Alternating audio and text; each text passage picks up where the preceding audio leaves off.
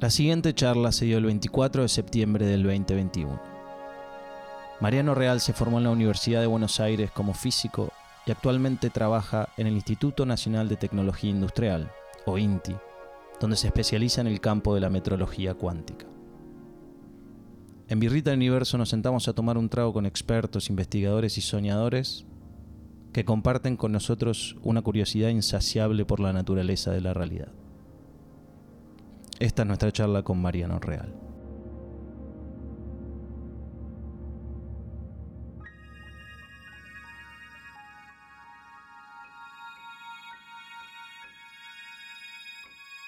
¿Qué fue lo que a vos eh, te impulsó para hacer lo que haces? ¿Cómo terminaste haciendo lo que haces? ¿Recordás algún momento en el cual se despertó una pasión por la ciencia en general, por la física en general?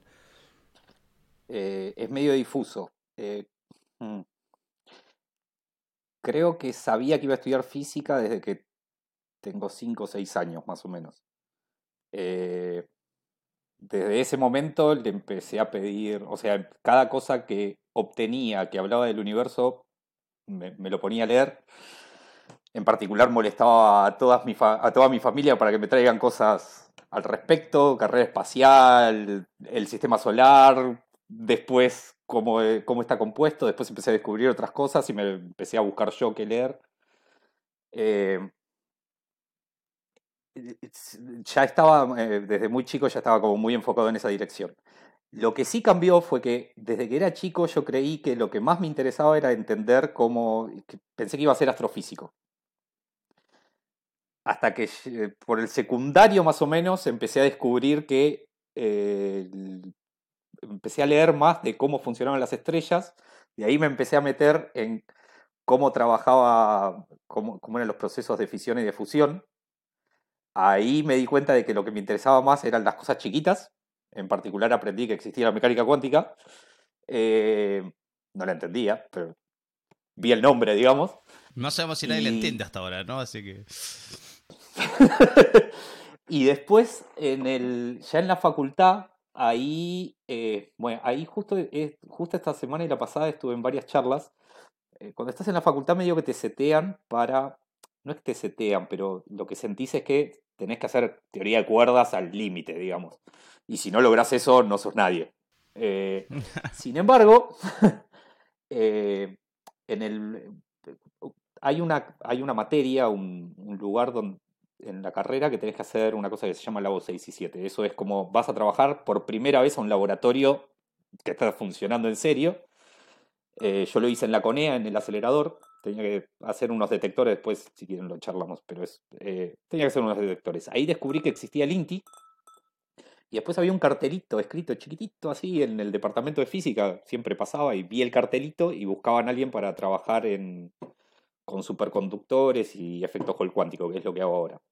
Hall cuántico me sonaba, pero no lo conocía y superconductores era algo que durante toda la carrera me había interesado mucho. Y como conocía el INTI, era algo aplicado, a esas alturas ya quería algo que fuera más concreto, no tan de investigación, sino algo que tuviera un impacto como más de lleno en, en la sociedad dije, es el lugar. Y terminé, terminé descubriendo que me gusta mucho hacer cosas muy frías, trabajar en cosas muy frías, muy bajas temperaturas, mucho campo magnético y con electrones dando vuelta por ahí, que en general son bidimensionales en lo que hago. Entonces es como una lámina de electrones y trabajamos para tratar de entenderlos y usarlos. Eh, cuando decís bidimensional, ¿te referís a, que literalmente los electrones están en, una plancha donde hay una capa de que es de un solo de un solo electrón de grosor, digamos? Eh, sí, hay que ver a qué le llamas un solo electrón. En general lo que decís es, eh, vos cuando, si vos tenés un cristal, el cristal tiene, depende de cómo lo armas, pero estos cristales que nosotros usamos tienen electrones que quedan liberados. Son electrones de conducción, se llaman. Esos son los típicos. En un metal hay muchos de esos, por eso conduce mucho. Es por cómo es la estructura cristalina del material. En un semiconductor o en este tipo de estructuras que uso, eh, eso lo hacen adrede. O sea, la persona que lo crece, o sea, se crece átomo por átomo, o sea, crece en la primera capa de átomo, quiero que sea de arsenuro de galio, se llama. Crezco después otra capa de arsenuro de galio y voy haciendo así tantas capas como yo quiero. De golpe lo cambio a otro tipo de material que es arsenuro de galio con aluminio y entonces eso genera una especie de diodo, es como lo que usamos para hacer los LEDs. El truco de eso es que este material y este material cuando se juntan te genera una, te genera una juntura, un lugar muy particular del material y ponen una capa que hace que tenga electrones de más en un lugar y esa juntura es como un pozo energético. Entonces los electrones les gusta migrar ahí y quedar ahí adentro. Si eso lo tenés a temperatura ambiente, los electrones pueden estar en cualquier nivel de energía, pero cualquier electrón en una caja, o en particular, cualquier partícula en una caja se cuantiza la energía. Ahí es donde entra la mecánica cuántica. Bien, si vos le bajás la temperatura, le bajás la temperatura y le bajás la temperatura, ya no pueden estar en cualquier nivel. Tienen que empezar a bajar el nivel porque no tienen energía para estar a, a, más eh, a, niveles más altos. Nosotros lo que hacemos es bajarle tanto la temperatura que la única que le queda es estar en el último nivel de ese pozo.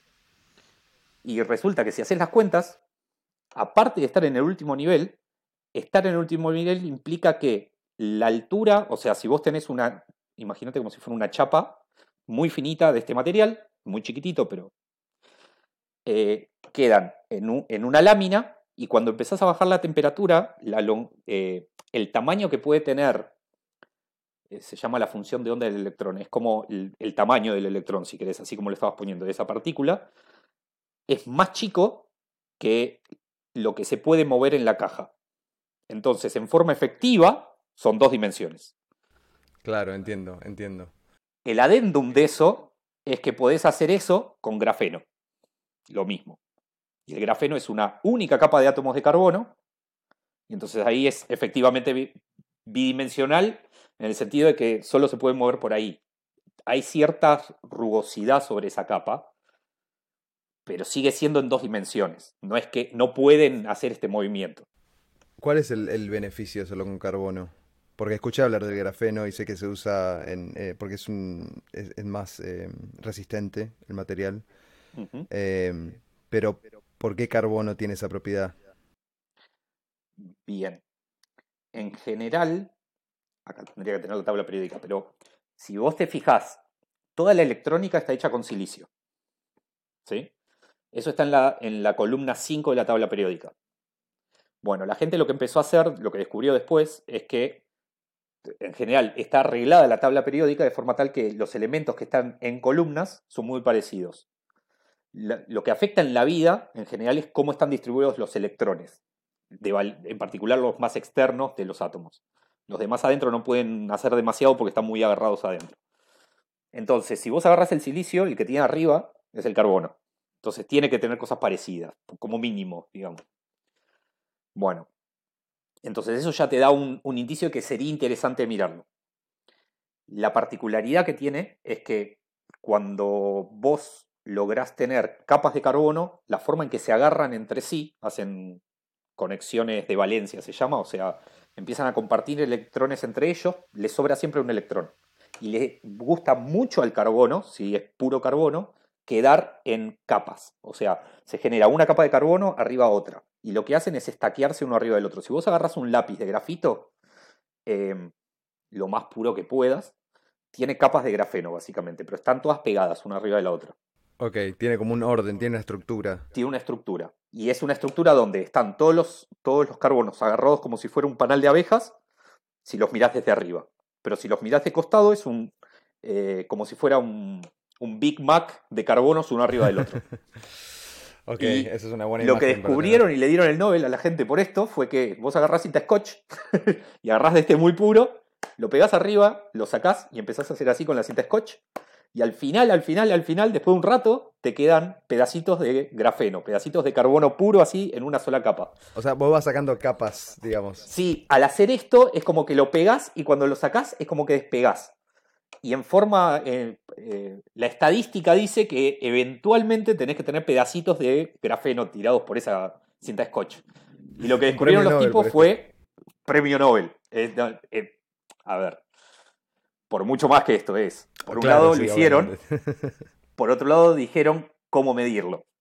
y después lo usaron en mediciones que fueron impresionantes. Pero el truco fue poner a un alumno de doctorado un viernes a la tarde, que era cuando hacían los experimentos locos, hacer así con cinta scotch, después pegarlo en, se llama un wafer, en un cristal, y irse a un microscopio y la cuenta que sí habían hecho algo crítico era, el lugar donde lo pusieron tenía un óxido particular. Y contra ese óxido, si tenían una única capa de carbono, se tenía que prender como un arbolito de Navidad en amarillo buscaron amarillo y cuando lo encontraron, fueron y midieron y tenían grafeno.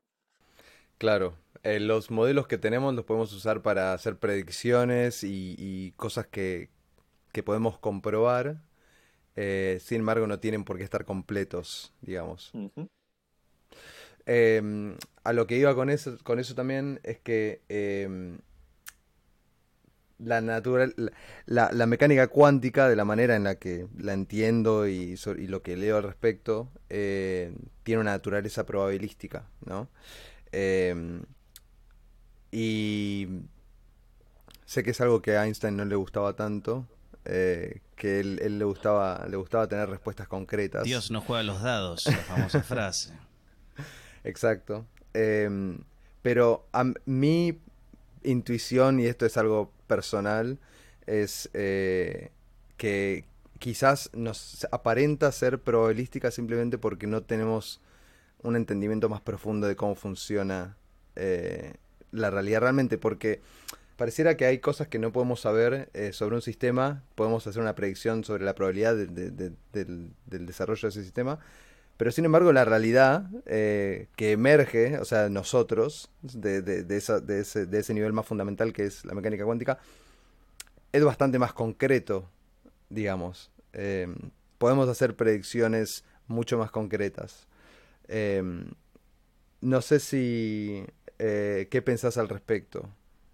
Em, mm, he tenido discusiones acaloradas con gente que estudia física eh, al respecto. bien. Para que sea, hay varios motivos por los cuales es probabilístico desde mi punto de vista. Y creo que la mayoría de, los físicos acordarían con esto. Eh, el primero es el principio de incertidumbre de Heisenberg. Vos no vas a poder jamás decir, dentro del paradigma actual, no podés decir dónde está algo y qué velocidad tiene con la, con la precisión que quieras. Con la mejor precisión posible ya para una sola partícula estoy hablando, si querés, para un conjunto de partículas, digámoslo. Eso quiere decir que, a diferencia de lo que uno espera clásicamente, vos no tenés las condiciones iniciales para resolver un problema. Ya tenés un problema crítico en el sentido de, yo pongo algo acá y no sé si o está acá, pero no sé la velocidad, o sé un poquito con un error dónde está y qué velocidad tiene. Y el problema reside en que si eso lo llevas a situaciones donde tenés caos, eh, un pequeño cambio en esa condición inicial impacta muchísimo en la situación final. Eh, entonces, mi, mi, yo, todo lo que aprendí, me convencieron y estoy convencido de que es probabilístico y que no vamos a poder que, es intrínsecamente así. Para, y, justamente para eso, o sea, cuando, cuando vos decís que es intrínseco, ¿no? Eso es. ¿Se permite más del, más del lado de la ciencia o del campo en el cual estás estudiando vos? ¿Se permite todavía eh, dudar eso? Obviamente siendo parte fundamental de la ciencia, dudar esas cosas, ¿no? Pero em, o sea, porque lo que quiero explicar con esto es, y si no es intrínseco y puede llegar a cambiar ese conocimiento en, ese momento, se cambian todos los tipos o todos los estudios que estás haciendo vos, tendría que cambiar fundamental y radicalmente si esa parte no es, no es intrínseca, ¿no? Pero se sigue persiguiendo eso desde el punto de vista humano y científico. ¿Se, trata de, de, contrarrestar eso, contradecir eso? ¿O ya es algo que se tomó por defecto y es, no, no, no, con esto vamos a estar bien, este es medio una una respuesta final. Eh, sí y no. Claro. Desde el punto Como la eh, cuántica. no, no. Todo el tiempo se busca ver si están fallando las teorías. De hecho, los físicos se, aburren cuando, cuando no fallan. Si, vos hablabas con mis profesores hace 12, 15 años, ponele, cuando recién empecé la carrera, un poco antes, los tipos te decían, está aburrido el asunto, porque todo andaba. Había, hay muchas cosas para trabajar, no digo que no, pero la gente que está trabajando en el borde lo que quiere es que la teoría fundamental falle y romper. Hoy en día no hay nada que diga que el principio de incertidumbre está mal. Todas las mediciones son compatibles con eso, por ahora. Sin embargo, hay muchas mediciones y en particular en estas últimas semanas salieron un montón de, unos cuantos papers diciendo del CERN que están encontrando cosas que fallan y fallan y fallan, en particular con ciertas reacciones. Eso está apuntando a el modelo estándar no es completo, y volviendo a otra pregunta que recién hablaba Pablo, la matemática ya Gödel dijo no es completa y sin embargo sigue existiendo y siguen usándola. Acá va a pasar lo mismo. No, si lo, yo, mi opinión es que nunca vamos a tener una teoría completa. Si vamos a tener una teoría muy buena que nos explique mucho.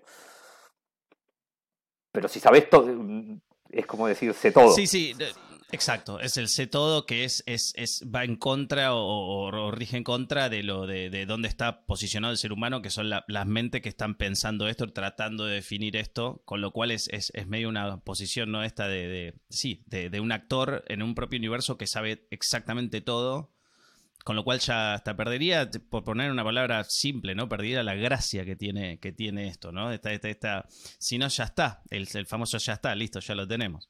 Pero claro, claro, sí, sí. Gente que haga preguntas y quiera, y quiera romper no va, no va a faltar nunca, eso seguro. Em, respecto a, decís, eh, eh, Gödel eh, con su, su teorema de, de, la matemática incompleta, ¿cuál es tu, tu impresión sobre eh, lo que llamaban la, irrazonable efectividad de la matemática para explicar eh, el, universo, porque de, alguna manera muchos dicen, viste, la matemática es el lenguaje del universo, es algo que descubrimos, no que inventamos. Em, ¿Cuál es tu impresión sobre por qué la matemática es, tan, tan efectiva en la descripción del, universo? Eh, cuantifica, porque cuantifica lo que haces y lo, lo estructura. Creo que, a ver, la forma en que pensamos la matemática, la, lógica, yo creo que. Acá puedo meter la pata mucho, pero desde mi opinión. Es, por eso que estás acá y es por eso que tenés una cerveza en, este la mano. Quiero que quede claro. Eh, Exacto, perfecto. Le echamos la culpa de birra. yo no estoy seguro eh, que no pueda existir otro tipo de estructuras lógicas. Bajo la lógica, nosotros no, lo puedo ni razonar diferente, ¿sí? Ahora, dentro de la lógica booleana y las teorías que tenemos, yo creo que las estructuras que generamos son a partir de las estructuras de nuestro pensamiento. Y creo que la matemática estructura la forma en que pensamos muy bien y, y explica al mismo tiempo qué es lo que vemos.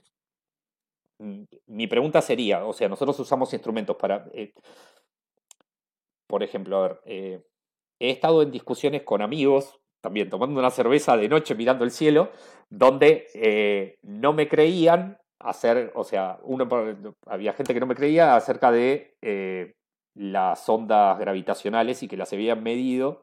Y me decían, pero y eso es una cosita que salió en una PC. Sin embargo, tus ojos están viendo una estrella y están viendo la luna y también son un instrumento. Creo que nosotros ponemos mucho de nosotros en eso.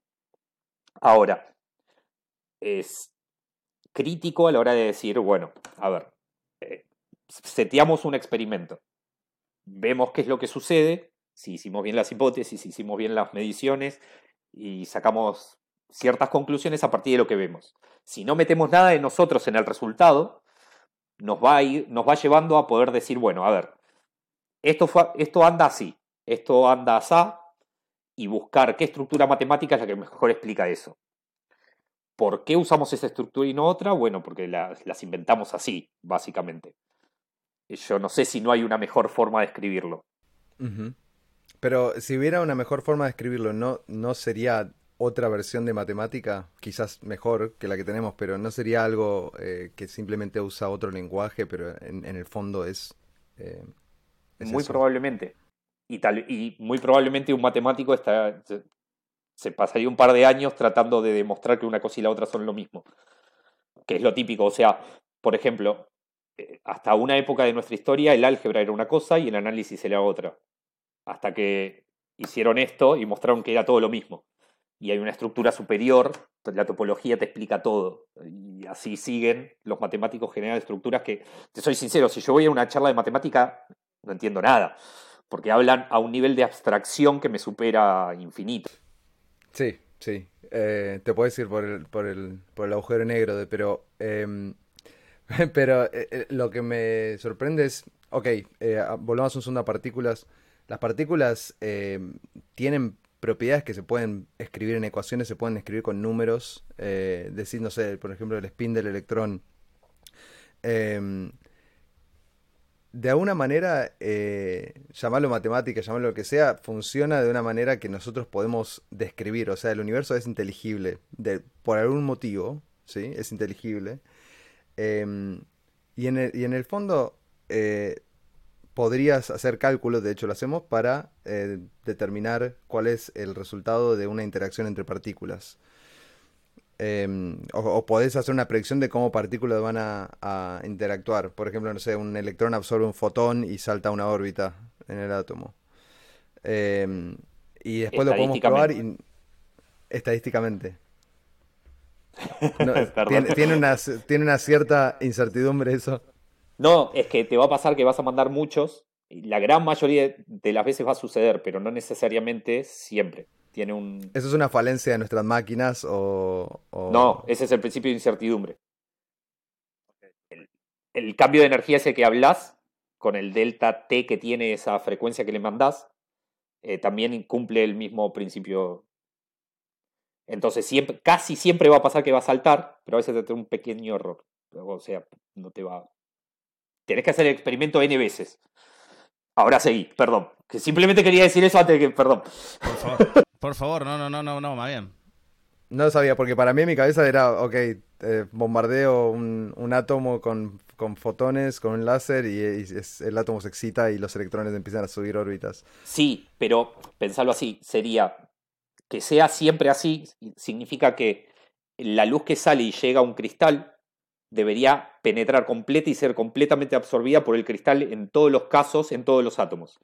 Y no pasa eso en estos, en este principio de incertidumbre, ¿no? Que, que, se habla tanto, quizá más del punto de vista científico y de y, esto bajo tu opinión, ¿no? Si, si por un eh, tratando de abstraer un poco lo que es la ciencia y siempre tratar de encontrar la verdad, ¿no? Esa verdad que es siempre exactamente igual y con eso nos deja, por alguna razón, al, al ser humano lo deja más tranquilo porque siempre se puede repetir.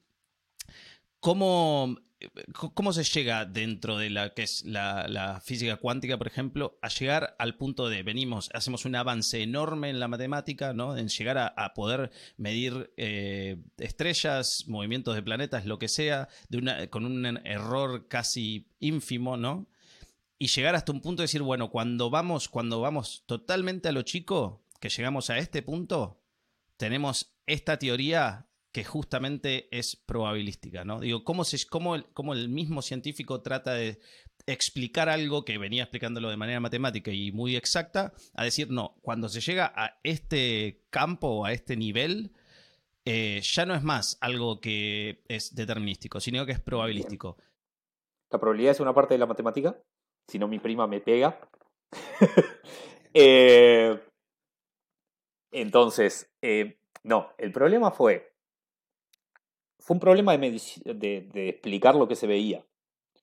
Em, no había forma, básicamente todo el todo, la cuántica empieza con una cosa que se llamó eh, la crisis del ultravioleta. Básicamente, si vos agarrás una caja y le metés luz adentro, eh, dependiendo del tamaño de la esfera donde lo pongas, eso se llama un cuerpo negro. Eh, la luz puede tener cierta tiene cierta onda que tiene que llegar de una punta a la otra y tener. Eh, eso sería como una soga que haces así y hace esto, y tiene que estar agarrada de tus dedos. Eh, si vos estirás los dedos, puede hacer más ondulaciones, y cuanto más vibra, más chiquita la ondulación. Bueno, si vos haces las cuentas de, eh, con la estadística de la clásica, eso se llama Maxwell-Boltzmann, lo que te da es que si vos empezás a reducir la longitud de onda, eso se te tiene que ir a infinito, básicamente, la potencia que puedes absorber y podés emitir y una serie de cosas. Cosa que era rara, pero bueno. Pero lo que veían es que tenían un máximo y que se les caía a cero. Y no lo podían explicar. O sea, aumentaban la, eh, la frecuencia y la temperatura en cuántica te juegan un, o en cualquier situación, te juegan un rol ida y vuelta. La variación de energía es, para, es proporcional, según la cuántica, a una constante por, un delta de frecuencia, por un cambio de frecuencia. Y si lo miras desde el punto de vista de temperatura, una variación de energía es equivalente a aumentar la temperatura de algo con una constante también. Entonces, vos podés relacionar vibraciones a temperaturas. ¿sí? Por eso si calentás un metal, cambia de color y se te pone blanco eventualmente porque está emitiendo en todas las longitudes que puede. Bueno, la gente empezó a calentar eh, eh, cajas redondas para emitir luz y lo que veían es que a medida que empezaban a bajar la temperatura y las frecuencias, eh, tenían un máximo y se les iba a cero. Y no había nada que explicara eso. Y ahí fue donde empezó la cuántica. Fue entre Schrödinger, Planck y de Broglie, básicamente sientan las primeras tres cosas. Todo el mundo estaba en contra, porque no es determinístico, justamente. Claro, exacto. Y no entendían tampoco esa parte. O sea, cuando empieza todo esto era, miren, podemos explicar esto, seguían un poco más, y ahora podemos explicar esto, y seguían un poco más, y ahora podemos explicar esto, y así estuvieron. Llegar al punto de entender bien, bien, bien que el problema estaba en que tenías que hacer N veces el experimento, eh, llevó un rato. De hecho, fue, eh, no sé si seguro que lo vieron, la rendija de Young, donde vos mandás partículas o luz por dos rendijas y ves un patrón de interferencia. Bueno, eso no lo podés explicar con física clásica, no hay chance de que lo hagas. Y cada vez que se hizo el experimento y cada vez se hace con cosas más grandes, con, ya están usando pelotas de 60 carbonos y cosas más grandes también, ven lo mismo. Actúa como si fuera una onda, algo que mandaste como una partícula, y si después empezás a medir de un lado, actúa como partícula, y si después no medís en las rendijas, actúa como onda y pasa. Entonces, el problema, para mí, y es lo que eh, tal vez sea lo que me setearon en la facultad, y entonces yo quedé en mi caja. No estamos juzgando, eh, no importa. después lo hacen cuando no estoy. no, por favor. Estamos siendo educados. No, para. No, no, lejos de. Pero básicamente es, tal vez el problema está en que nosotros estamos acostumbrados a lo, a lo grande, a nuestros tamaños, a lo macro. Y el mundo es así, y es así. De hecho, durante un tiempo, es pésimo esto, que, pero alguien había tirado, llamémoslo ondícula en vez de partícula, porque actúa como onda y como partícula. Claro, una onda y una partícula al mismo tiempo, claro, claro.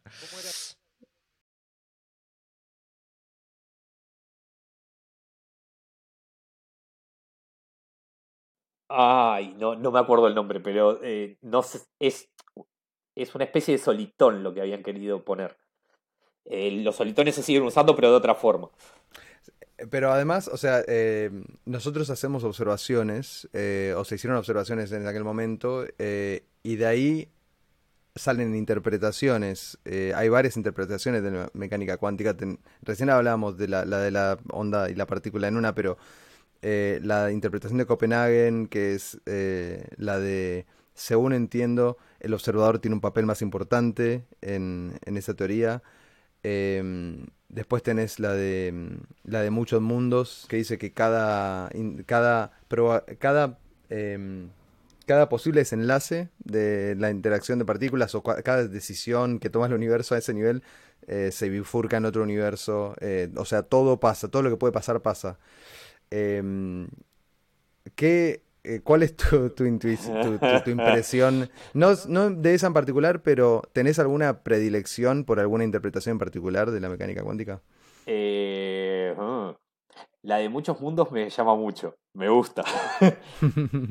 Em, y después, hasta hoy se viene peleando la gente em, por colapso de función de onda, que esa es la de Copenhague básicamente es, está, la, función de onda está como quiere hasta que la medís y, y colapsa a un estado. Ok, podría hacer una pregunta ahí que, que de vuelta con tu entendimiento y, y toda tu profesionalización que tenés y estudio.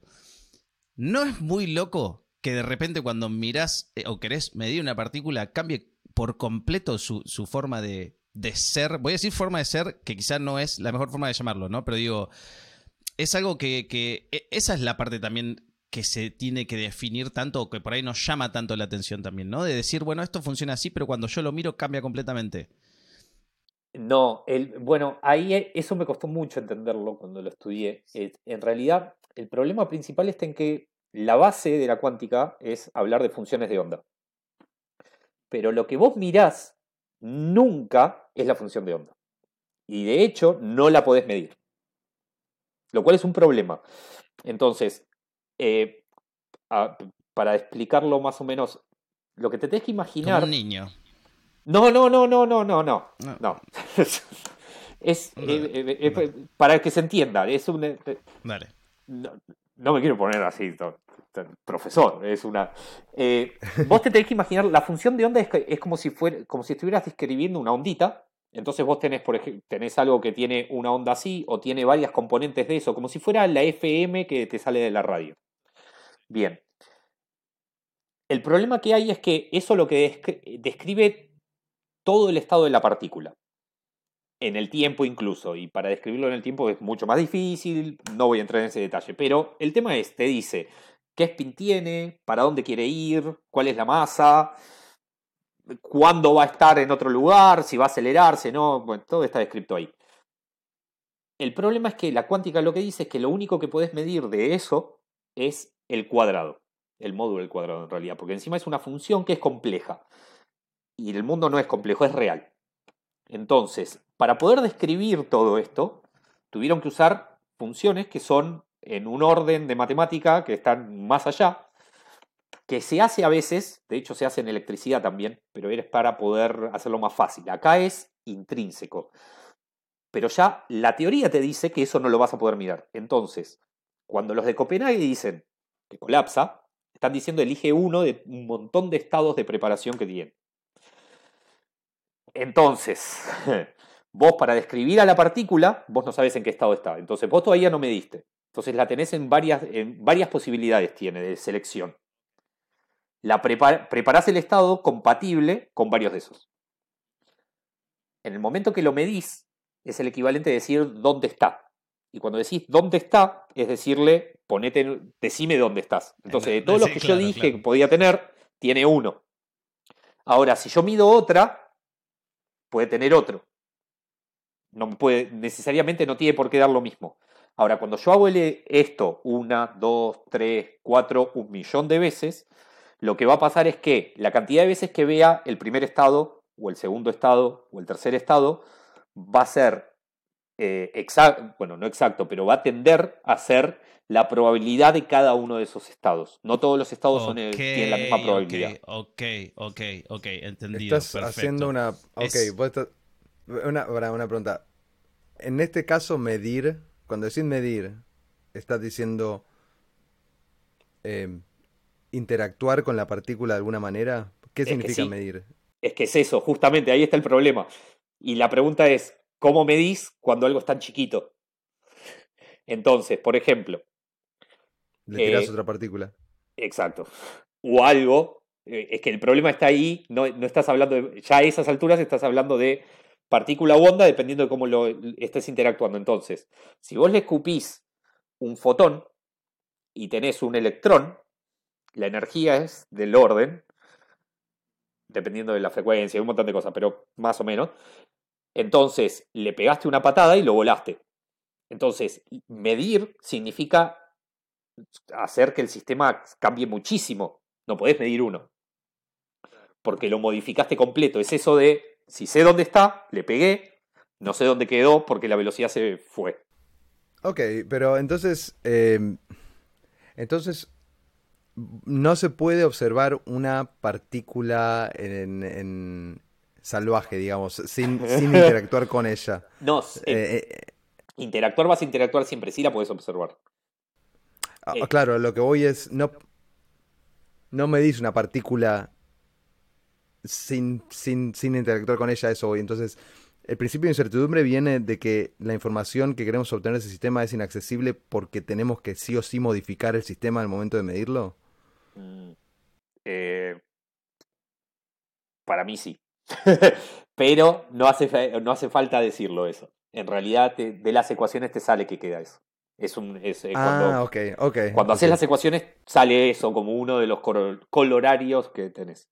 Eh, pero pensalo así, cuando te muestran fotos de los del CERN, tienen el, si vos mirás el simbolito del CERN, es un cosito así, eso es una, es una partícula rotando, básicamente.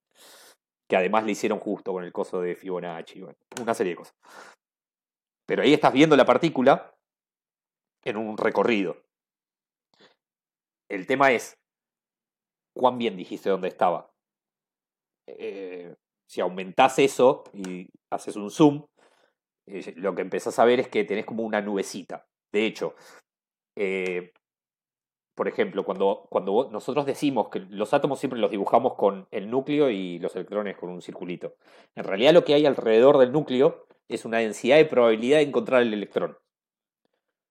Si vos Pero cuando disparás me lo algo... así, cuando me lo escribís así, me, me suena como. eh, yo me puedo imaginar una nube. Me parece que cuando me decís nube es una palabra que usamos los humanos para poder visualizar algo que es completamente alienígena. ¿sí? Eh, pero cuando me decís alrededor del núcleo del átomo hay una nube de electrones, eh, que es en realidad la distribución de la probabilidad, eh, me suena que es una abstracción pura, mismo que, o sea, que, que en matemática pura y simplemente estamos diciendo es como una nube para tratar de, de darnos, de, de ir a poder dormir a la noche sin preocuparnos de que... No quedarte acurrucado así, haciendo no, por favor. Sí, sí, sí, sí, sí, sí, claro. claro. Eh, sí, en parte. Eh, a ver, el, el electrón está ahí y está dando vueltas. Tiene un tamaño.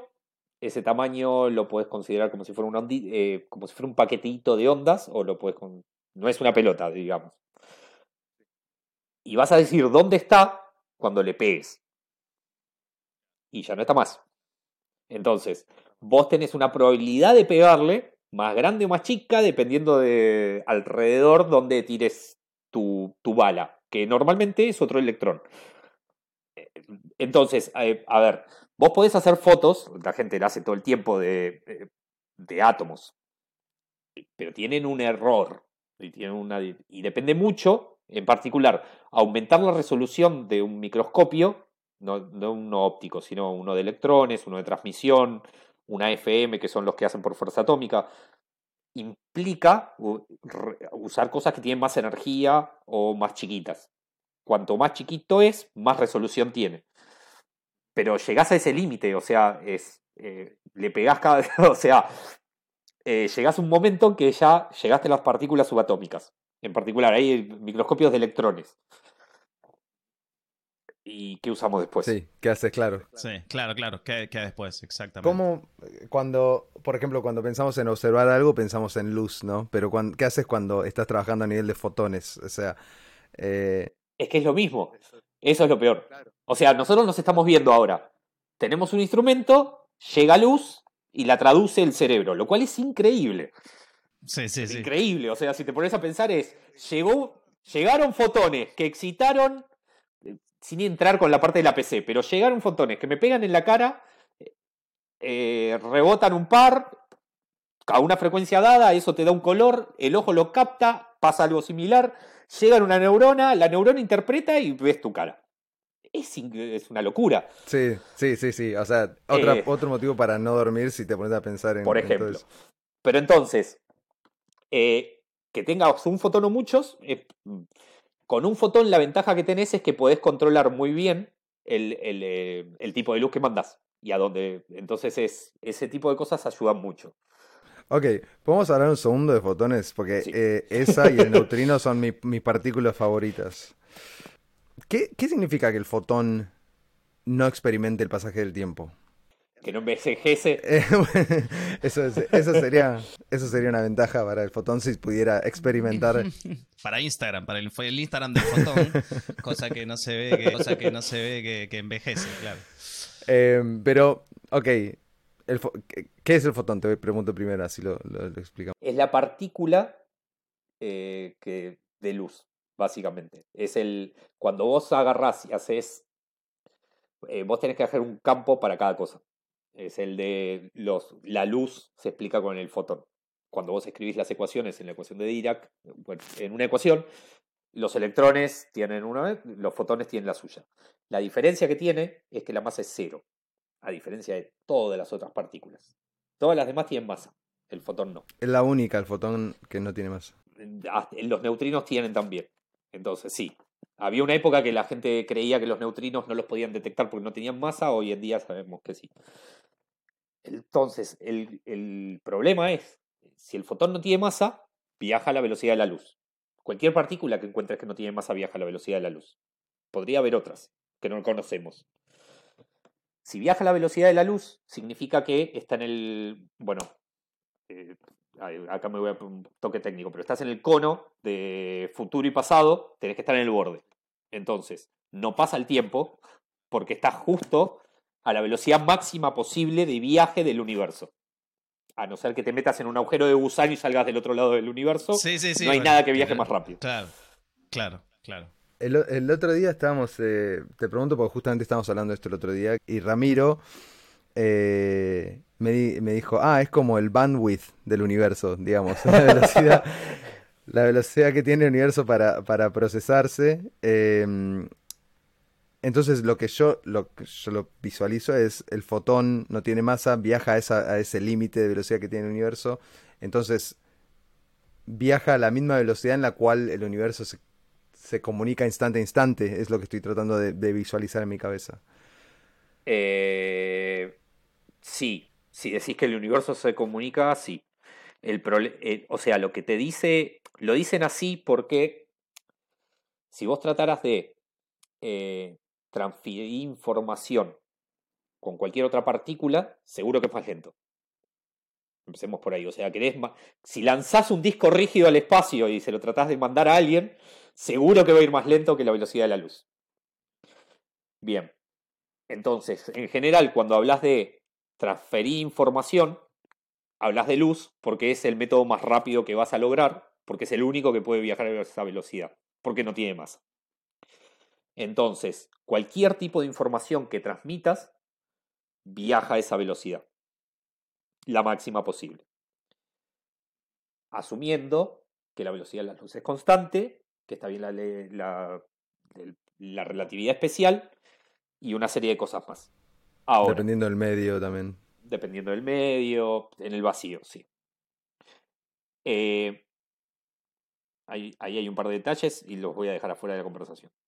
La, la discusión que empezó hace un, bueno, que a veces hay, es, por ejemplo, si estás haciendo transmisión de información instantánea cuando tenés partículas eh, entangled, eh, entrelazadas. Si hay partículas entrelazadas y medís una, resulta que deberías poder decir cómo está la otra. Entonces, eso se está usando mucho. La pregunta es si puedes hacer eso y estás transmitiendo información más rápido que la velocidad de la luz en ese caso. La respuesta es que no, por ahora. Todo demuestra que no, porque la forma en que lo haces es, eh, no deberías eh, finalmente te estás haciéndolo a la velocidad de la luz porque no hay forma de comunicar una persona con la otra. Es como medio raro. Pero. Todavía no nos podemos teletransportar como en Star Trek. No. Entonces, la velocidad más alta es la velocidad de la luz. O sea que vendría a ser las estrellas se iluminan y lo más rápido con que podemos saber que se destruyeron es cuando llegue la luz y nos diga se murió. Sí. El cielo está lleno de fantasmas en ese sentido. Sí. Pero es muy loco porque, o sea, y es un problema, ¿no? Porque estamos. La forma de salvar eso, o que yo sé que alguien lo pens que lo pensaron una, sería transmitir por agujeros negros. Y acá entramos en una zona de ciencia ficción. Bueno, sí, sí, sí, sí, pochoclo, pochoclo de ciencia, que nos gusta, ¿eh? Nos gusta. eh, y universos paralelos que pudieras derivar entropía hacia ahí y recuperarla del otro lado y cosas de esa índole. Está bien, es, medio ahí. Por eso lo hacen así, por eso te dicen, la velocidad de transmisión de información y no la velocidad de la luz, porque es lo mismo. Ahora, en una cuestión, en una cuestión más em, como nosotros de vueltas eh, diciendo esto como actores que estamos en el universo tratando de entender todas estas cosas. Y como existe la computación, por ejemplo, que es el cuello de botella, ¿no? A nosotros como seres humanos, eh, ¿cómo nos interpelaría eso? Porque si bien por ahí decís, bueno, a ver, podemos transmitir la información más rápido que la velocidad de la luz haciendo X o Z o lo que sea, son los humanos los que al final... O sea, sería solo para probar que se podría hacer eso, pero a nosotros no nos cambiaría en absolutamente nada eso, porque como bien decimos, no, no, no podemos teletransportar, no podemos hacer nada. Eh, sería el propio ser humano el cuello de botella que, que, no pueda percibir la transmisión de información más rápido que la velocidad de la luz, como la conoce hoy. Eh, para primero, por una cuestión de entendimiento, creo que sería interesante saberlo. Mm, pero. Absolutamente. Pensalo que si vos pudieras, o sea, si pudieras entender cómo lograrlo o cómo salvar el problema, eh, salvarías cosas que ya están a la vuelta de la esquina. O sea, ya hay empresas privadas que quieren conquistar el espacio y empezaron hace rato. ¿No? Entonces, para mandar información a Marte tenés que esperar 20 minutos. A la Luna eh, o al Sol, 8, minutos al Sol. Eh, entonces, es relevante económicamente a futuro, por ejemplo. Totalmente, sí. Ok, pero entiendo, de, claro, claro. Eh, y también para saber si vos podrías sacar información, o sea, una pregunta sería, ¿vos podés obtener información de otros lugares sin tener que esperar? En el sentido de, tal vez ahí está el error, los errores de lo que vemos hoy. Eh, es un lugar muy interesante porque no, o sea, hay algo muy particular ahí. Lo mismo que, o sea, a ver, juntar mecánica cuántica con gravedad no se puede. Teoría de cuerdas está en esa dirección, bueno, branas, etcétera, pero hay, hay que trabajar ahí porque es lo que no entendemos y tal vez ahí están las respuestas de muchas de las cosas que no entendemos. De muchas cosas, ok, tiene sentido. Quizás esa, o sea, llegar, llegar a esa a esa teoría del todo, eh, no sé, o sea, para el entendimiento humano va a ser súper valorable. Eh, mi preocupación mayor es que lleguemos y digamos, bueno, ya está. Para mí nunca lo vamos a lograr. Siempre va a haber algo más. si querés, mira, déjamelo, déjamelo plantear muy. Ahora acá ya me pongo así filosófico, pero. Dale, dale. Suponete que tuvieras la, teoría del todo. Eh, tendrías la discusión con, la gente religiosa y con la gente no religiosa de que hay después y habría que hacer una teoría para eso y demostrarla. Eh, claro, ok. Exacto, porque después tenés que pelear contra la gente que no cree que esa teoría sea correcta. La resistencia, llamar resistencia y ya lo vimos en Terminator cómo termina eso, ¿no? Sí. ¿O qué pasó, eh, por ejemplo, antes de, de, la situación que conocemos del universo? Si suponemos que, si asumimos que existió el Big Bang, ¿qué había antes? Nadie sabe. ¿Podés explicarlo? Alguna, ¿Podrías ir ahí? ¿Tenés alguna idea? Eh, para a Chica y a Granda, por ejemplo, no sé. Todo empieza, mi respuesta para con Ulises, mi hijo, sería, empezó ahí el tiempo y el espacio y no te puedo explicar lo que hubo antes. y anda al colegio y estudia como yo muchos años para ver si por ahí los dos llegamos. Claro. No, está bien. Bueno, y de hecho, en, ese, de esa punta, ¿no? Que, dijimos ahora de, estudiar y también explicarle eh, a tu hijo que ya va a llegar el momento en el cual te pregunte, papá, ¿qué haces? Y vos te vas que dar, ¿no? Todas unas explicaciones. Queremos, también nosotros nos, nos imaginamos un poquito, queremos saber un poco cómo fue tu paso eh, por, por la universidad, por los laboratorios, cómo es un poco también, porque vamos a traernos un poquito, ¿no? Antes de que nos explote la materia gris, eh, ¿cómo fue tu paso por, por, la universidad, ¿no? Por, por, los laboratorios, ¿cómo es acá en Argentina querer ser eh, o querer estudiar física cuántica? Eh, problemas que tuviste, cosas que son buenas, cosas que son malas. ¿Está dado todo para, para que alguien pueda estudiar esa carrera y tenga todas las herramientas para hacerlo? ¿Cómo fue un poco tu experiencia ahí?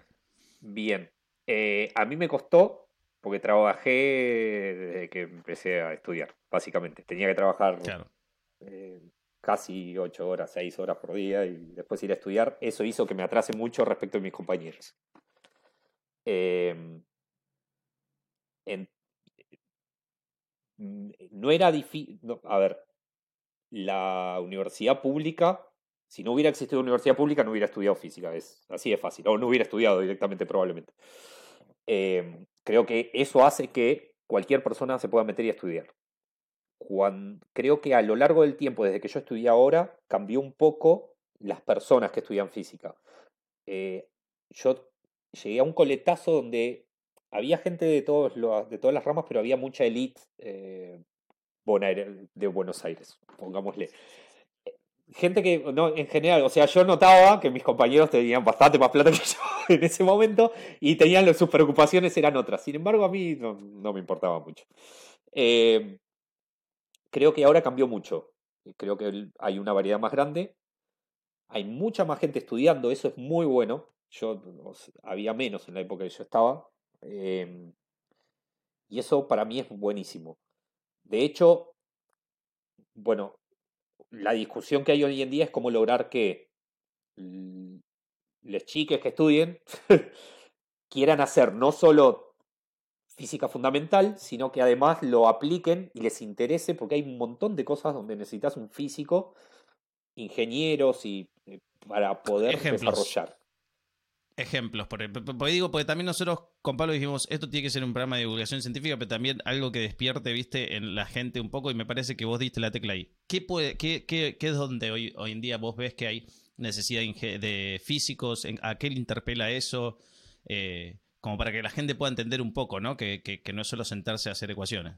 Bien, en general necesitas físicos e ingenieros. Argentina tiene una posición muy interesante a nivel de exploración con satélites, por ejemplo. Ahí necesitas físicos para diferentes áreas de todo eso.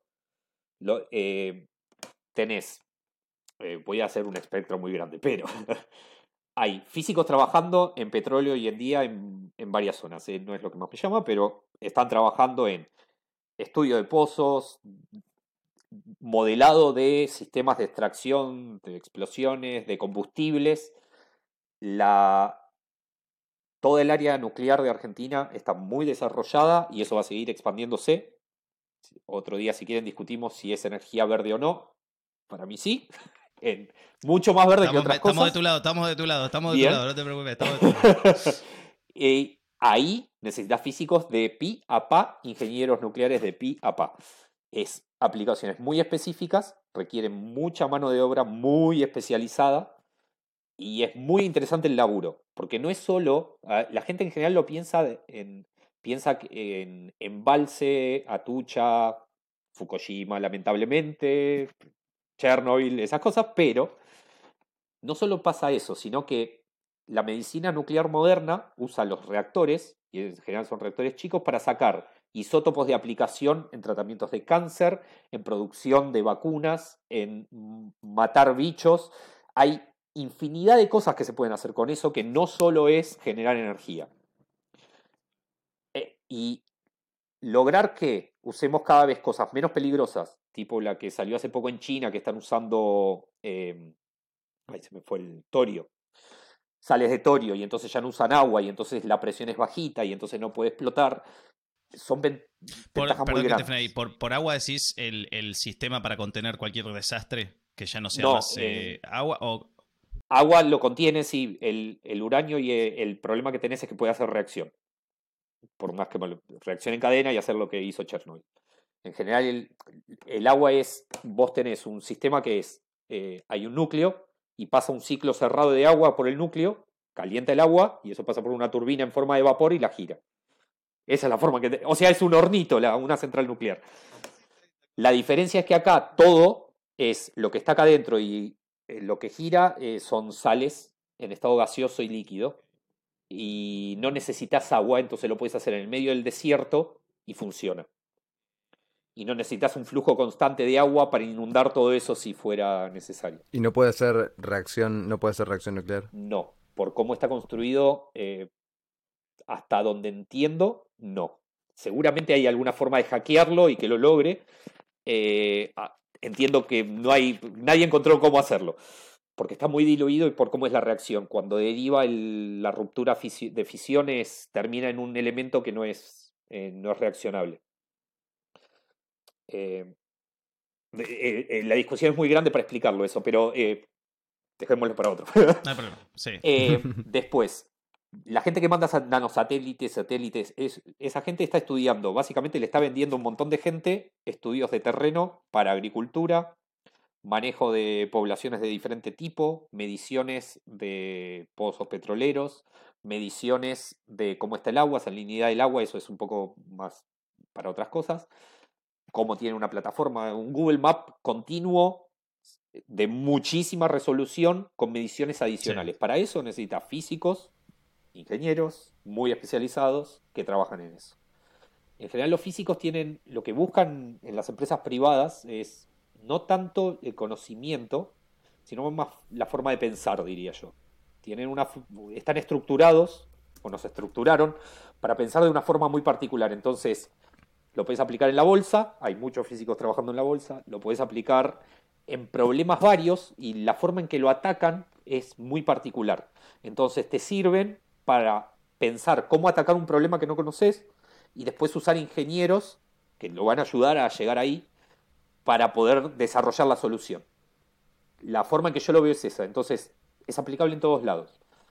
Eh, es difícil lograr hacer que los chicos se pongan en Sí, eso, sí, sí, que pase, pero, pero creo que es el, dato que vos decías, ¿no? Para, para, para cerrar un poco esto, que es eh, antes por ahí vos decías físico y es alguien que está tratando, como decíamos recién, viste, tratando de resolver la teoría del todo, pero no tiene, tiene casi aplicaciones casi iguales como la que tiene un ingeniero informático hoy o la que tiene un economista, ¿no? En términos de, salida que se puedan hacer otras cosas, que está muy bueno eso, me parece que, que es el lado bueno, digamos. Mira, a ver, en Europa lo que tiene, eh, están creciendo materiales de última generación que se usan en todos los circuitos que conocemos que estamos usando. Eh, IBM los usa para generar la próxima generación de PCs que son las cuánticas. Todavía no se resolvió, hay toda una discusión sobre eso, la voy a dejar aparte, pero se están usando en eso. Eh, hay toda una especialidad en, bio, en biomedicina que los necesitas para, para, modelar cosas. También podrías usar un matemático, pero el truco está en que creo que los físicos tienen una parte que ya aplicaron en, la, en, en la parte experimental, que el matemático no tuvo ese entrenamiento y creo que sirve mucho. Y lo que sí falta, y creo que eso lo están mejorando un poco, es necesitamos que tengan una apertura más grande respecto de lo que saben para poder interaccionar con el resto de las carreras, con químicos, con biólogos. La interacción entre biología y el resto de las carreras, eh, el resto de las, de las áreas de la ciencia va a ser crítica en el futuro porque hay mucha tela para cortar ahí. la próxima revolución es todo lo que nos vamos a hacer a nosotros mismos. Entonces. A nosotros, claro, exactamente. Sí, que es otro tema para, para meterse. Sí, ahí consigan un biólogo, eh, Porque no, yo no sé nada. Todo. Mira, si, si, el si Ramiro y yo podemos eh, hablar todos los sábados de, de, cosas que no entendemos, creo que vos estás más que calificado para hablar de cualquier cosa. Em, volviendo un toque al tema de la educación, ¿por qué no te, no te atraen de esa manera, pensás en el colegio? cuando Si yo le cuento a un nene o leo el, experimento de las dos rendijas eh, y le muestro y le muestro cómo funciona y, le digo, mira, eh, y, realmente ven la locura que está pasando ahí, eso creo que es mucho más atrapante que te, te, intenten hacer memorizar fórmulas, ¿no? Em, ¿Qué pensás al respecto de eso? Que están, no se ayornan los profesores, ese es el problema para mí. Yo tuve el, maravilloso, la maravillosa suerte de que por cosas de la vida no me coartaron ni me ayudaron los profesores que tuve, fueron muy buenos en ese sentido. Me dieron fuerza igual a masa por la aceleración, energía, lo mismo que te dieron a vos, pero cuando iba con las preguntas no me decían... Eh, me, a ver, personalmente en particular esa parte de la mecánica clásica y la parte clásica de la física también me atraía. Entonces cuando me daban eso yo también estaba chocho. Eh, y nos poníamos, me ponía a hacer experimentos al respecto. Eh, sí me pasó que, eh, en mi caso, lo que me pasaba era que no era experimental lo que hacían en el, en el colegio. Y creo que a la gran mayoría de la gente le pasa. Y eso es... No le estás enseñando ciencia. No le estás enseñando. Me parece que la manera de aprender es que el, chico o la chica eh, aprenda mediante ejercicio. Que, eh, ¿De qué manera aprendes? Eh, no es porque te lo dicen, es porque lo haces y ves que lo que hiciste dio ese resultado y dices, ah, ahora lo entiendo. Entonces, me parece que lo que, lo que faltaba es, sí, es eso. Primero que nada, que el profesor identifique el interés de, del chico o de la chica. Cuando le vienen a hacer preguntas, decís, bueno, este chico, de los 30 que tengo, este está interesado en física, me parece que este puede tener algún futuro en física, entonces voy a alimentar ese interés. Em, Pero es en general, ¿no? o sea... En general, con todo, con todo, con todo. Porque tenemos una educación que es muy, en todo sentido, clásica. Estamos todos sentados, nos dan la lección, hay alguien adelante.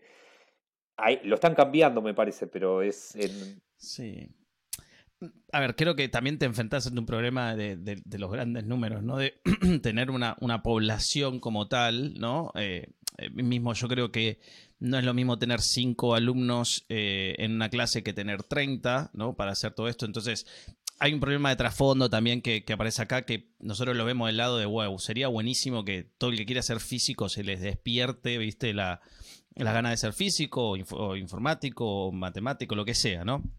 Pero también hay un problema de base ahí que, bueno, que es, lo que decís vos justamente, hay que armar un sistema, ¿no? Que, que mismo, valga la redundancia, esos sistemas se usan después, vos usás sistemas en tu vida para poder generar resultados y hacer cosas, pero claramente justo en la parte de la educación, por ahí eso es lo, más difícil, ¿no? Porque tenés un sistema, 30, eh, 30 niños ahí sentados, estudiando, y es medio, viste, bueno, a ver quién sale primero y quién sale segundo, y después va a haber alguno que quede renegado.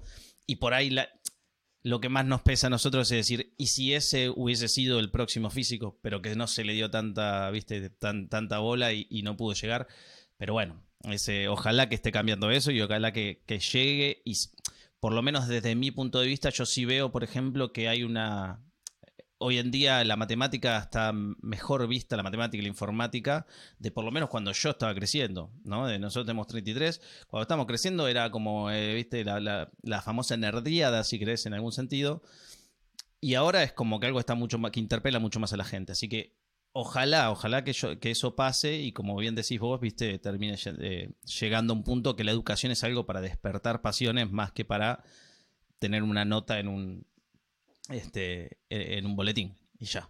Creo que sería, coincido, creo que eh, va a faltar un poco todavía, pero me parece que las tecnologías nuevas van a democratizar si logramos hacerlas baratas y un montón de ifs adicionales, pero que permitan que, aunque sea simulen las experiencias los pibes en una, en una pantalla, en un se me ocurren Googles para poder creo que eso ayudaría. Creo el problema que tenemos es que seguimos usando la educación victoriana hecha para el para el para el ¿cómo se llama? el para el Commonwealth y que todo sea igual. Y otro poco del protestantismo diciendo tenemos que ver quién es el mejor. Un poco. Y después tenemos el eh, otras cosas que también nos afectan, pero eh, me parece que no tenemos...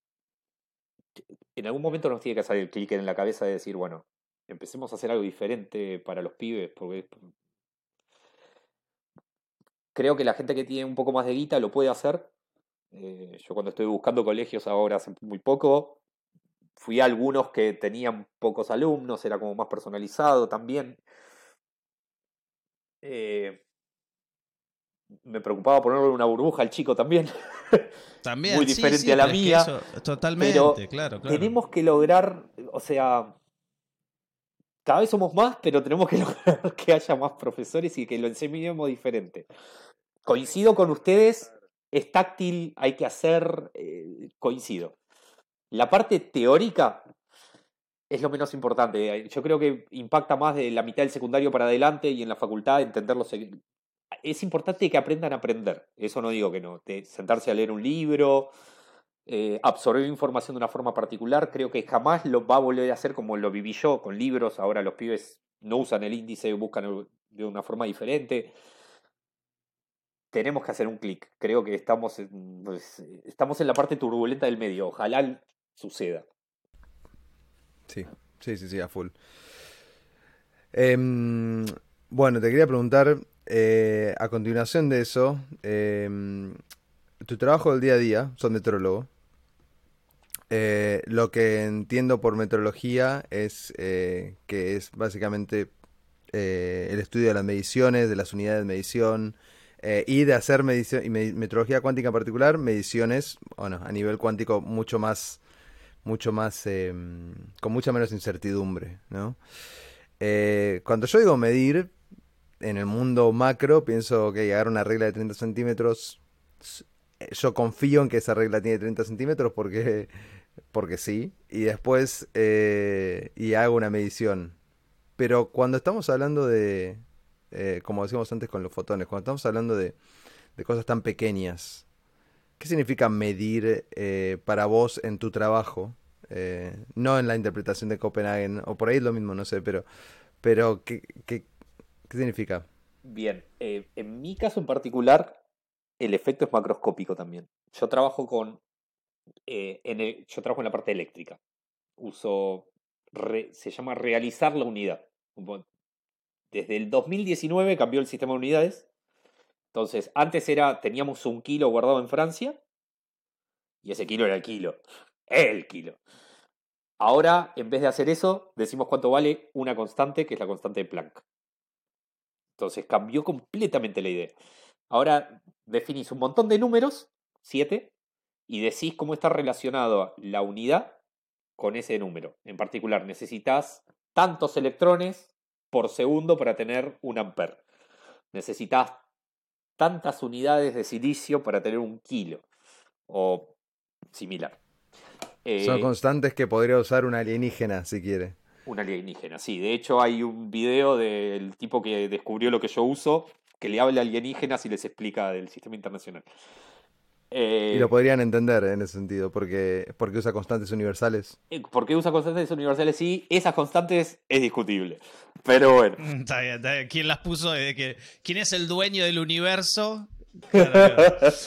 no, en, en general es a ver, el sistema de unidades es algo que elegimos, es nomenclatura elegida por el ser humano para el tamaño del ser humano con la conveniencia de las transacciones comerciales del ser humano. No hay una cosa fundamental en el metro y en el segundo y en el es lo elegimos así porque nos convenía. Punto. Pero la constante de Planck, o sea, es una em, es un número que usamos. Eh, hay un tiempo de Planck, hay una distancia de Planck. Eh, ¿Son números que utilizamos para hacer ecuaciones que los humanos quieren resolver o son números que el universo usa para operar? Eso, eso pregunto. Sí, nosotros decimos, bien, eh, hay constantes que son intrínsecas del universo, pero el valor que tienen depende de las unidades. Las interesantes son las relaciones entre esas constantes que son independientes de la unidad porque si no dependen de qué sistema de unidades usas. Entonces, cuando relacionás las, las constantes estas que tenemos en algunos factores, eso es independiente de todo. Porque es un número. Entonces, por ejemplo, la interacción del campo es la constante de estructura fina. Vale 1 sobre 137, punto. Es una aproximación al número que acabo de dar. Pero básicamente es ese número y lo podés calcular con todos los ceros que quieras, y es la interacción del campo electromagnético con la materia. Y ya está, es el numerito que te acondiciona cuando llega luz y le pega a tu mano o algo, cómo actúa ahí, cuánto impacta ese campo y cómo interactúan. Es el, la dureza, el, la intensidad de interacción. Eh, entonces, lo que necesitas es eso, son relaciones. Ahora, desde el punto de vista Tierra, países y transacciones, necesitas un sistema de unidades. Para que no se te caigan naves en Marte como le pasa a la NASA, midiendo diferente, o para vender oro y vender cereales y cosas así. Entonces, yo lo que hago es, me genero unidades con un experimento. Los experimentos que yo uso son cuánticos, la explicación es cuántica, pero el resultado es macroscópico, por eso se llaman sistemas mesoscópicos. El origen es microscópico, pero lo que ves es macroscópico. ¿A qué voy con ¿Qué, esto? qué tan, macro, qué tan macroscópico? ¿De qué estamos hablando? Si vos agarras un tester o un, un sistema de medición eléctrico, yo te, te agarro, por ejemplo, una juntura superconductora. Para poder explicarla tenés que pensar en electrones apareados y una serie de cosas, pero si yo le aplico microondas, una, una señal a muy alta frecuencia, y mido la caída de tensión, la- los 220 del, del enchufe, pero medidos entre una punta y la otra, voy a ver 147 microvolt, más o menos. Depende de la frecuencia, pero más o menos. Y eso lo podés medir con instrumentos de medición comunes que podés conseguir. En particular, si agarrás muchas de esas, podés poner un volt y eso lo medís con un tester de mano, directamente. Lo podés hacer, ¿eh? O sea, vas al laboratorio y pongo un tester y miro a ver si. Por otros motivos no lo haría. Podría arruinar el experimento, en particular el equipo, pero se puede. Macroscópico en el sentido que son números grandes. No es un fotón contra un electrón y tengo que tener un... Lograr el experimento igual es un quilombo, pero es por eso. Y después, la, entonces, en ese sentido, está la cuántica, pero lo que estoy haciendo es eh, llevando al extremo el sistema que uso para contrastar eso. Entonces, el, truco está. Lo que yo tengo definido con el nuevo sistema internacional es la relación entre H y E, y en particular uso H sobre 2E y H sobre E al cuadrado, que es la carga del electrón y la constante de Planck. Y eso me define una resistencia eléctrica, que vendría a ser como cuánto no le gusta que pase la corriente a un material, y la tensión eléctrica, que es eh, los 220 o los 500 El- kilovolts de una central. Lo continuo, de- digamos. En continuo. continua. Los 5 volts Exacto. de una PC.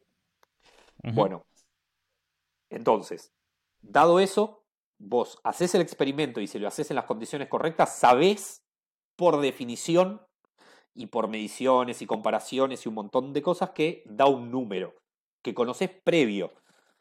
Entonces, vos lo que haces es setear todo el entorno de, o sea, armarlo de forma tal de que seguro que cumplís con un montón de condiciones para que dé bien. Si lo Estás haces, constantemente comprobando que la unidad es, es- es correcta, básicamente. básicamente todo el tiempo lo estás haciendo.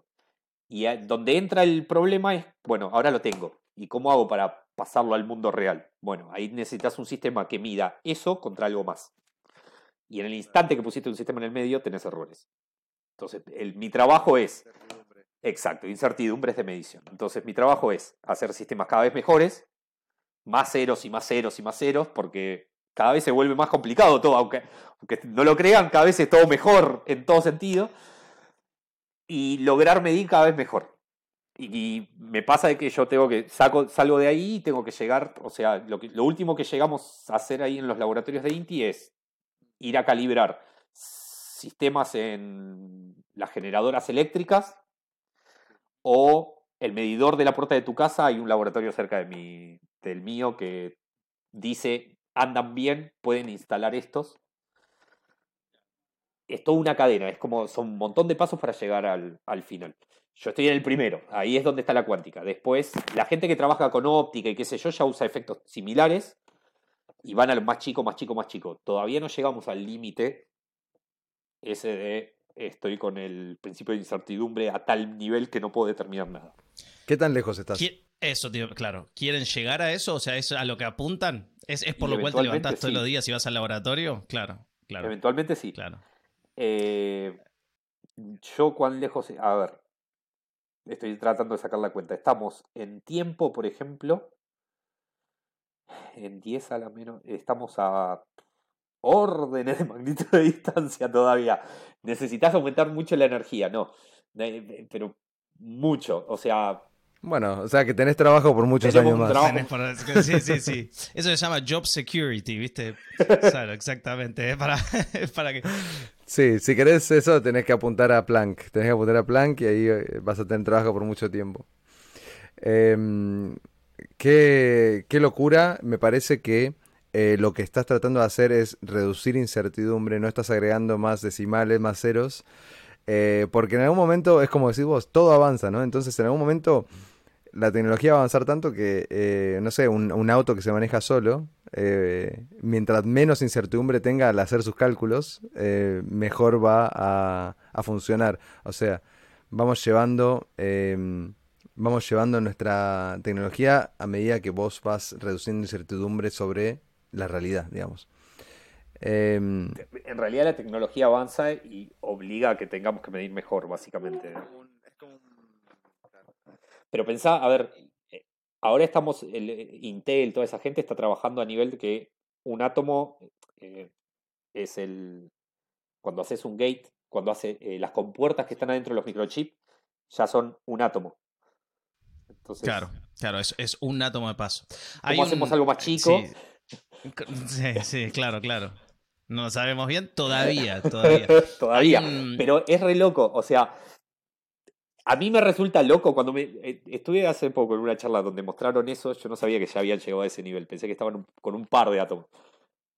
¿Cómo logran que trabaje como trabaja? Con un átomo, te juro que me, me vuela el cerebro. eh, Porque es muy difícil. Yo te digo, lograr. mira, el, el- el otro día justo estaba viendo una, una anécdota muy cortita, pero era un caso que pasó en, en Suecia, si no estoy equivocado, donde empezaron a hacer votaciones electrónicas, ¿no? Hace un tiempo cuando se arrancó con las votaciones electrónicas y de repente fueron a votar todos, de repente una candidata que estaba postulada para no ganar en absoluto termina sacando una cantidad absurda de votos. Y imagínate los ingenieros informáticos, eh, ¿no? Con, obviamente con un do- una doble medición, que era una tarjeta que te pancheaba, ¿no? Qué- cuál era tu elección. Pero también con la computadora decían, loco, a, a ver, está todo bien el código, está perfecto, no pasó nada, no entiendo qué está mal. Y de ahí sale justamente, o sea, después de hacer muchísimos experimentos, que eran partículas que venían literalmente del espacio, que en un tiro modificaron una posición de una, eh, o sea, modificaron parte de la memoria que atravesó una partícula y esa mujer terminó teniendo como 4.000 votos o 5.000 votos más, eh, ¿no? Eh, Y, de ahí, y de ahí todas las empresas este, de informática empezaron a, entender esta parte del shielding, ¿no? De cómo cubrir. Bueno, entonces, eh, si pasa eso, a ver, eh, necesitamos siempre seguir yendo, ¿viste? Y seguir eh, yendo más, más cerca porque claramente es eso, ¿no? De- es- es- nos enfrentamos también de tantas variables que no- tenemos que llegar a ese punto, ¿no? Me parece que es, que es la parte fundamental del ser humano también para, para hacer eso. Una, una historia bastante ver- cómica que... Por ejemplo, tal vez sería interesante, yo ahí estaría, si invitan a alguien de eso, me avisan. Alguien que sepa mucho de producción de computadoras, en particular de en el microchip, si podrías utilizar lógica que sea, bueno, a ver, una computadora cuántica hace eso, ahora que lo pienso, pero con, con computadoras no cuánticas, con las que tenemos hoy en día, si podés hacer algo que sea estadístico y no determinístico. Mm, y no determinístico. Uh. No sé si existe. Oh. Y probablemente sí, No, no, y alguien está trabajando en eso y yo no lo conozco, pero Bueno, mira, mañana, mañana mismo vamos a hablar con eh, Rodrigo Cortiñas, que es un eh, físico también que trabaja con computadoras cuánticas. Eh, encontramos, encontramos que la gente se copa mucho con esto, porque eh, es exactamente lo- la, la onda de la charla, es, eh, es que sea súper distendido. No queremos que te encuentres, como dijimos al principio, en un, en un ámbito que estamos haciendo un- una prueba. Entonces la gente dice, sí, obvio que vengo a hablar de, lo que yo quiero y lo que yo pienso y lo que me apasiona. Es, ¿quién, quién te va a decir que no, no? Eh, mira, vamos llegando al, al final, no te queremos sacar más tiempo, eh, pero te queremos hacer una última pregunta. eh, y es la siguiente.